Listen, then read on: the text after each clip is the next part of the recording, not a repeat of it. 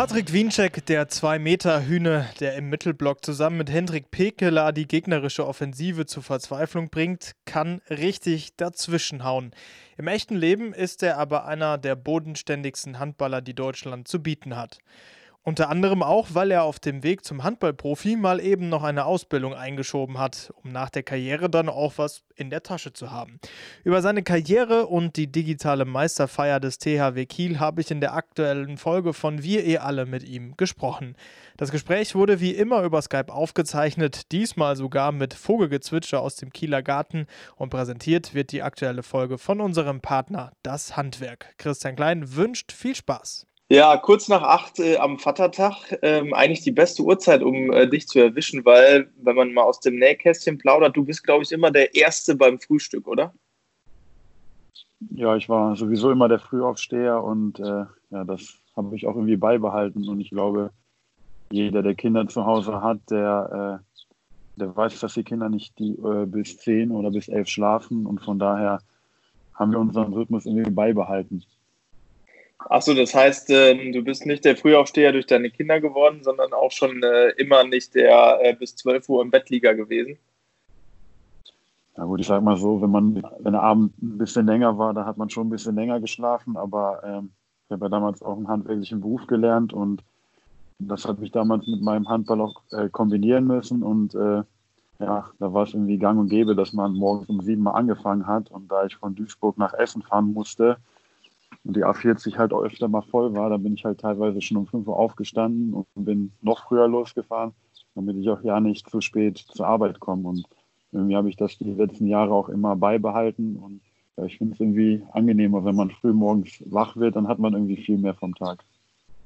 Das ist wohl so. Bevor wir über deine Ausbildung reden, ähm, wer sitzt dann morgens bei den Lehrgängen noch mit dir als erstes da?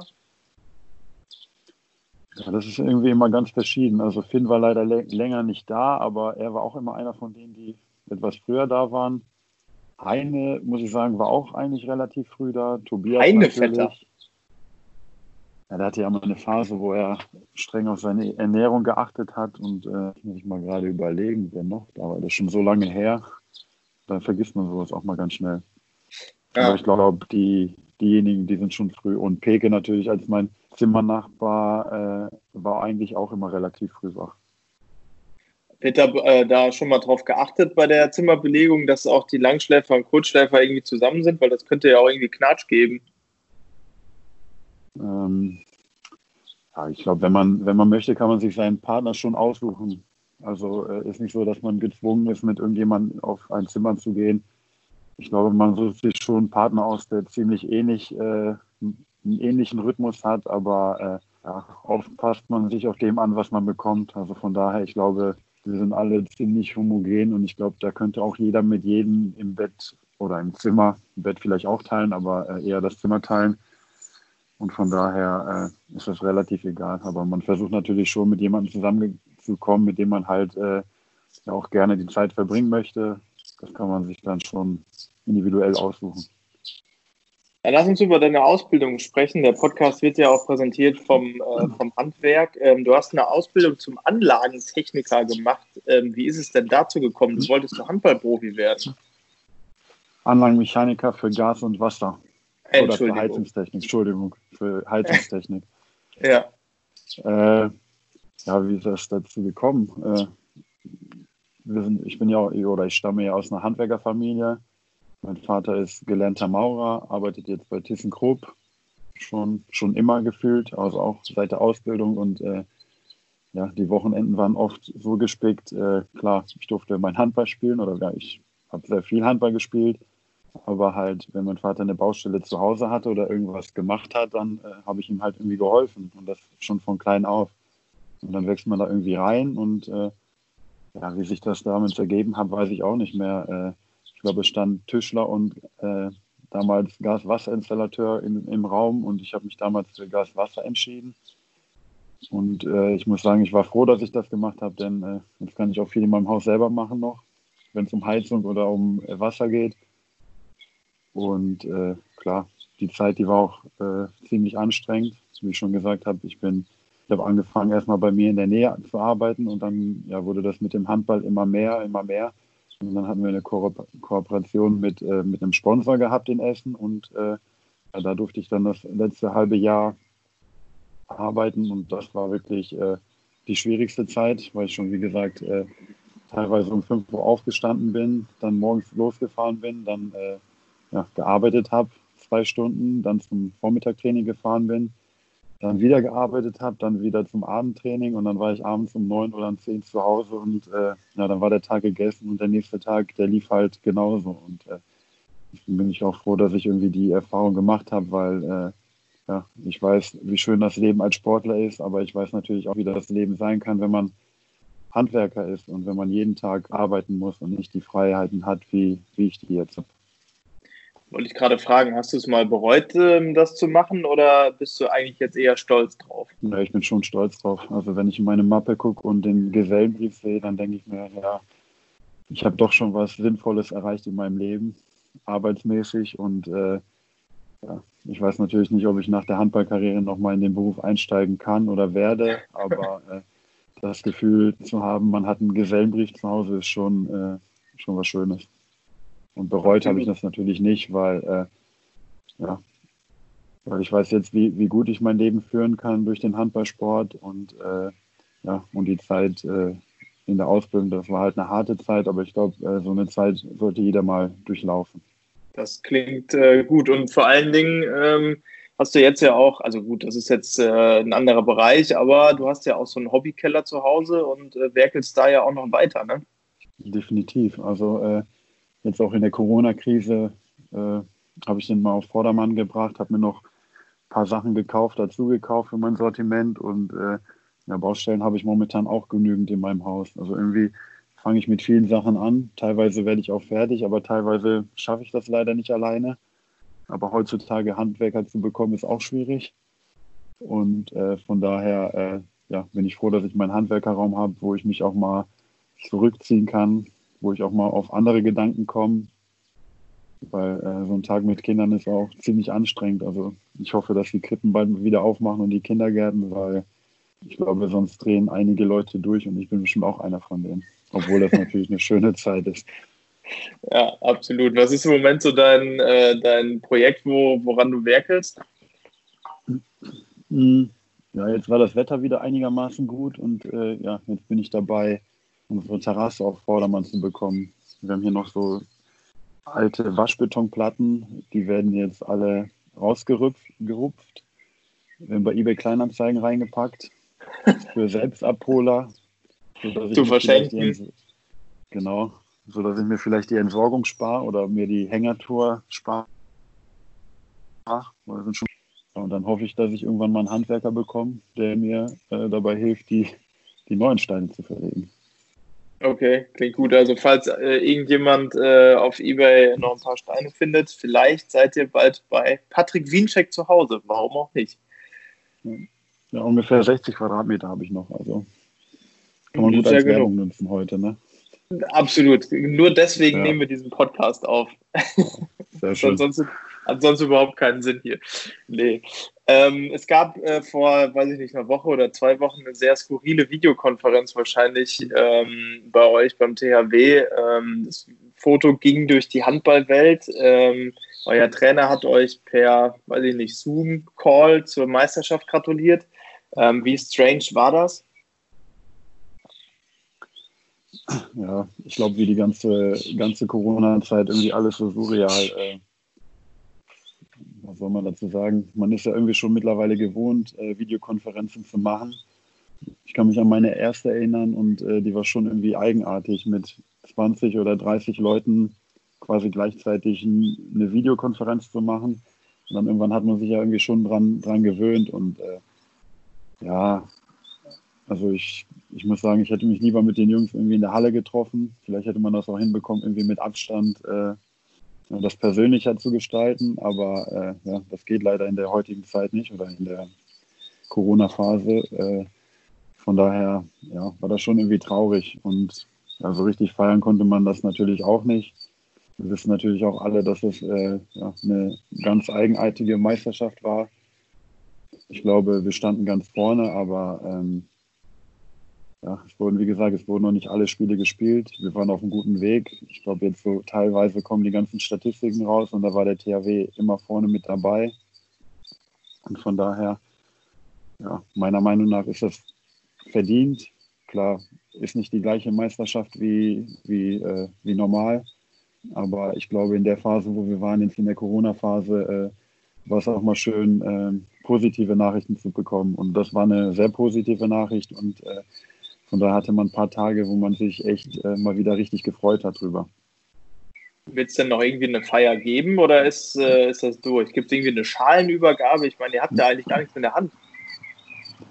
Ja, das Problem, klar, ich glaube, der Verein ist schon irgendwie drauf und dran, irgendwas zu organisieren. Äh, aber es ist halt, halt nicht, so, nicht so einfach, weil äh, das soll ja irgendwie schon eine schöne Zeremonie werden mit der Übergabe und äh, ja, da es noch nicht die Möglichkeit gibt, mit mehreren Leuten auf einem Punkt zu stehen, ist die Sache wahrscheinlich erstmal verschoben worden.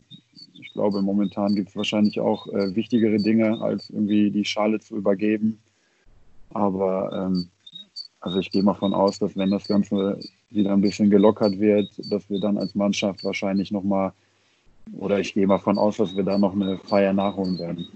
Wahrscheinlich nicht auf dem Rathausbalkon, aber äh, intern definitiv. ja, das ist ja auch die entscheidende Feier. Ne?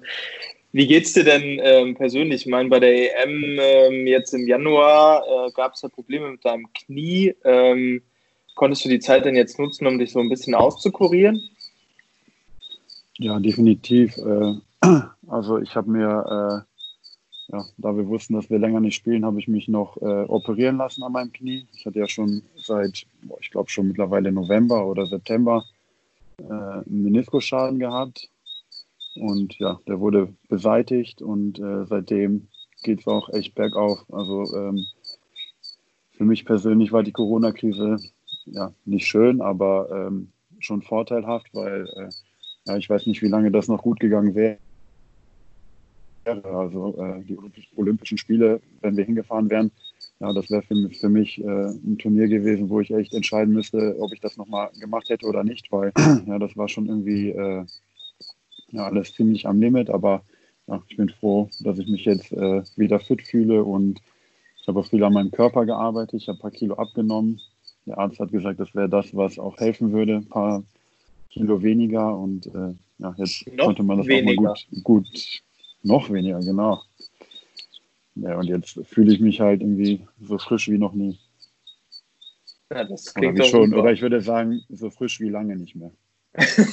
okay, aber ähm, ich, ich war ja aber dabei, als du, als du im Januar dann nochmal zum Arzt musstest, äh, mit, mit äh, Kurt Steuer, mit unserem Mannschaftsarzt, und der auch nochmal gesagt hat, ja, hier Knie, hm, nicht so gut, aber du hast dich auf jeden Fall ja entschieden, ähm, die EM äh, mitzumachen.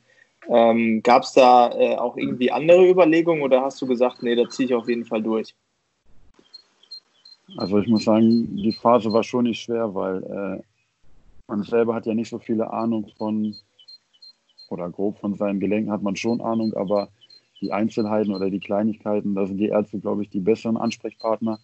Äh, ja, und ich war halt am Hin und Her telefonieren, auch mit dem Verein und äh, auch mit Christian habe ich damals viel gesprochen und ja, ich glaube, wir waren einfach nicht in einer guten Phase, wo, wo man sich das erlauben hätte können, äh, auf noch einen Spieler vielleicht zu verzichten. Äh, waren ja eh sowieso schon viele Absagen da und ja, wie ich schon am Anfang gesagt habe, wir hatten, haben eine homogene Mannschaft und äh, ich glaube, jeder würde für den anderen ins Feuer gehen. Das würde ich jetzt mal so sagen, grob.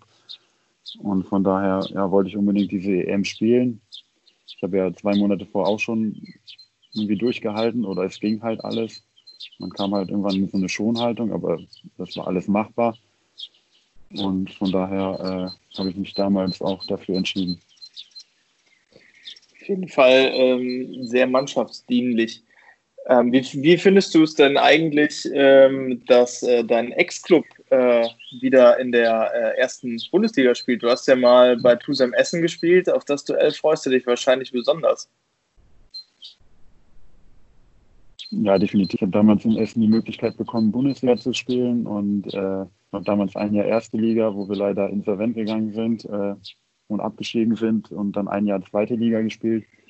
Und äh, ja, ich habe da auch eineinhalb Jahre gewohnt und die haben eine wunderschöne Halle, immer eine gute Atmosphäre gehabt und ich habe auch einige Spiele jetzt verfolgt in der zweiten Liga und äh, die haben echt einen schönen Handball gespielt, also schnell und äh, ja, sehr gut eingestellt vom Trainer.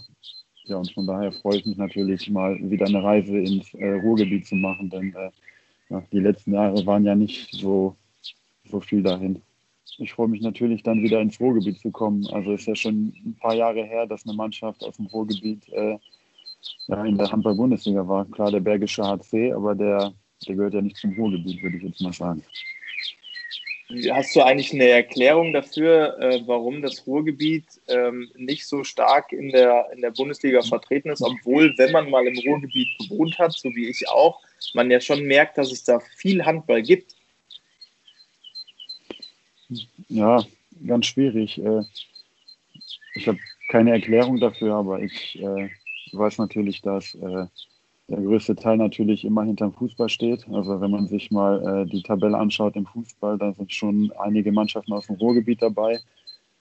Und äh, ja, ich weiß natürlich auch, dass es viele Jugendmannschaften gibt im Ruhrgebiet und in NRW halt auch ziemlich viele oder ziemlich viel Bevölkerung lebt in Deutschland, die auch Handball spielen wahrscheinlich. Aber ähm, ja, warum man es da selten schafft, äh, eine ganz schwierige Frage. Die kann ich auch nicht beantworten, aber ja irgendwie schon schade eigentlich. Absolut, ja. Du bist ja äh, jetzt schon eine ganze Weile oben äh, in Kiel, ähm, aber ja ein richtiger Ruhrpott-Jung. Was vermisst du denn eigentlich da oben an deiner Heimat? Ja, ich glaube, also es ist wunderschön hier im Norden. Also klar, das Wetter oftmals nicht, aber jetzt momentan ist es ziemlich schön. Äh, ja, was ich vermisse, ich glaube ganz klar, die Nähe zu meiner Familie. Ähm, wir haben leider nicht die Möglichkeit, dass wir einfach mal äh, jetzt sagen, komm, ich fahre mal zu meinen Eltern oder zu meinen Schwiegereltern oder zu meinem Bruder und trinke einfach mal einen Kaffee und fahre nach zehn Minuten wieder nach Hause. Äh, ja, das haben wir leider nicht. Das ist ein bisschen mehr Aufwand. Also da fährt man schon seine vier, fünf Stunden nach äh, nach Gummersbach und von daher würde ich schon sagen, dass äh, die Familie einen schon am meisten fehlt hier oben. Ja, klar. Äh, dein Bruder, du hast ihn angesprochen, ist ja auch Handballer, spielt mhm. mittlerweile in der dritten Liga. Ähm, Wird es irgendwann nochmal die Wiencheck äh, Reunion in irgendeiner Mannschaft geben? Ja, ich hoffe auf jeden Fall. Also in Gummersbach war schon damals äh, ziemlich knapp dran, dass wir zusammenspielen. Aber dann bin ich ja weggegangen nach Kiel. Äh, aber äh, ja, man hofft natürlich immer, dass man mal mit seinem Bruder, Bruder zusammenspielen kann. Aber ähm, ich bin momentan auch nicht mehr der Jüngste, also viel Zeit habe ich nicht. Und äh, ich habe ja noch ein paar Jahre Vertrag in Kiel und ich hoffe nicht, dass das meine letzten waren. Also ich, wir fühlen uns hier, wie gesagt, wohl und für mich ist der THW ja, der größte Verein für mich der Welt und äh, ja, ob mein Bruder nochmal die Möglichkeit bekommt, in Kiel zu spielen, das bezweifle ich vielleicht. Wünschen tue ich mir das natürlich, aber ja, von daher äh, würde ich klar gerne mal mit ihm spielen, aber dann wahrscheinlich, äh, wenn ich Rentner bin und dann in irgendeiner, äh, ja, vielleicht Hobbymannschaft, wo, wo die Kiste Bier das Wichtigere ist. ja, der äh, David ist ja äh, Mittelmann, du Kreisläufer, da gibt es viele Kombinationsmöglichkeiten. Hat das zwischen euch ha äh, harmonisiert oder war es manchmal ein bisschen kritisch? Meinst du jetzt beim Handballerischen oder beim Privaten? Gerade äh, handballerisch. Ah, handballerisch. Ja, wir hatten leider nicht so häufig die Möglichkeit zusammenzuspielen. Also als ich in Gummersbach gespielt habe, dann äh, war er öfter in der Jugend oder halt bei der zweiten Mannschaft. Aber zwischendurch hat äh, Seat Hassan Efendic ihn auch mal eingeladen, bei der ersten mitzutrainieren. Und damals hat er seine Sache ziemlich gut gemacht. Und natürlich als Brüderpaar versteht man sich wahrscheinlich besser als andere. Und äh, da hat es auf jeden Fall ziemlich gut, gut geklappt. Aber ähm, ja, das war natürlich nicht einfach für ihn als junger Bursche gegen ja, irgendwelche gestandenen Bundesligaspieler zu stehen und dann irgendwie äh, irgendwelche Tricks auszupacken, die man eigentlich in der Jugend gemacht hat oder sonst wo. Ja. Wie stehst du eigentlich zu deinen Spitznamen so als letzter Themenblock? Ich finde, du hast ja irgendwie unfassbar viele. Ich glaube, du wirst bei dir im Team Papa genannt, dann gibt es noch Pete, und äh, Bam Bam. Gibt es da eigentlich einen Favoriten oder irgendeinen, den du nicht so gerne hörst? Also den längsten, den ich habe, der ist schon Pete. Also äh, den habe ich schon von, äh, ja, würde ich sagen, 2008 wahrscheinlich oder 2007. Und das war so der erste, der gekommen ist. Und äh, ja, eigentlich meine Freunde oder meine näheren Verwandtschaft, die nennen mich auch Pete. Ich habe damals den Namen Bam Bam, glaube ich, bei der Nationalmannschaft damals bekommen, 2009, als ich äh, zur Junioren-WM eingeladen wurde. Da war ich halt noch ein bisschen mal, unförmiger, noch nicht muskulös und überhaupt nicht sportlich, aber es hat trotzdem gereicht. Äh, ja, und äh, Papa ist eigentlich ein Name, der irgendwie von irgendjemandem hergeholt wurde. Also ich weiß nicht von wem, aber äh, der ist überhaupt nicht aktuell. Also entweder okay. werde ich Pete genannt oder Bam Bam, aber äh, ja, mein Favorit ist natürlich Pete. Na gut, Haben wir die Sache Pete. auch geklärt, ja? Haben wir die Sache auch geklärt. Äh, perfekt. Ja, heute ist Vatertag. Du hast erzählt, du hast zwei Kids. Ähm, was steht an? Äh, ja, ich habe gerade ein schönes, tolles, selbstgemachtes Geschenk bekommen von meiner Tochter. Äh, ich glaube, der Frühstückstisch wird gerade gedeckt und äh, ja, nach dem Frühstück äh, beginnt dann äh, meine Phase, glaube ich. Ich bin eine Runde Tennis spielen, muss mich wahrscheinlich heute um nichts mehr kümmern und ja, dann mache ich halt so Sachen, die man an Vatertag so macht. Die muss ich ja jetzt wahrscheinlich nicht aussprechen. Nur alkoholfreies Bier trinken, natürlich. Ja, genau. Perfekt. Ja, cool. Dann wünsche ich dir auf jeden Fall einen schönen Tag. Äh, man hört an dem Vogelgezwitscher im Hintergrund, dass ihr sehr idyllisch wohnt. Mhm, definitiv, und, ja. Und dann macht ihr beim Tennisspielen bitte nicht wieder das Knie kaputt. Nein, da passe ich auf. Egal ob Bam Bam, Piet oder Papa, Patrick Wiencheck ist eine wichtige Säule im deutschen Handball. Ich hoffe, euch hat die aktuelle Folge auch gefallen und entschuldige schon und entschuldige nochmal die kleinen Haker in der WLAN-Verbindung. Wer sich die Zeit bis zur nächsten Folge vertreiben will, dem empfehle ich unser DHB Throwback. Auf Facebook und YouTube lassen wir jeden Mittwoch die WM 2019 Revue passieren. In dieser Woche stand der Vorrundenkracher gegen Frankreich auf dem Programm.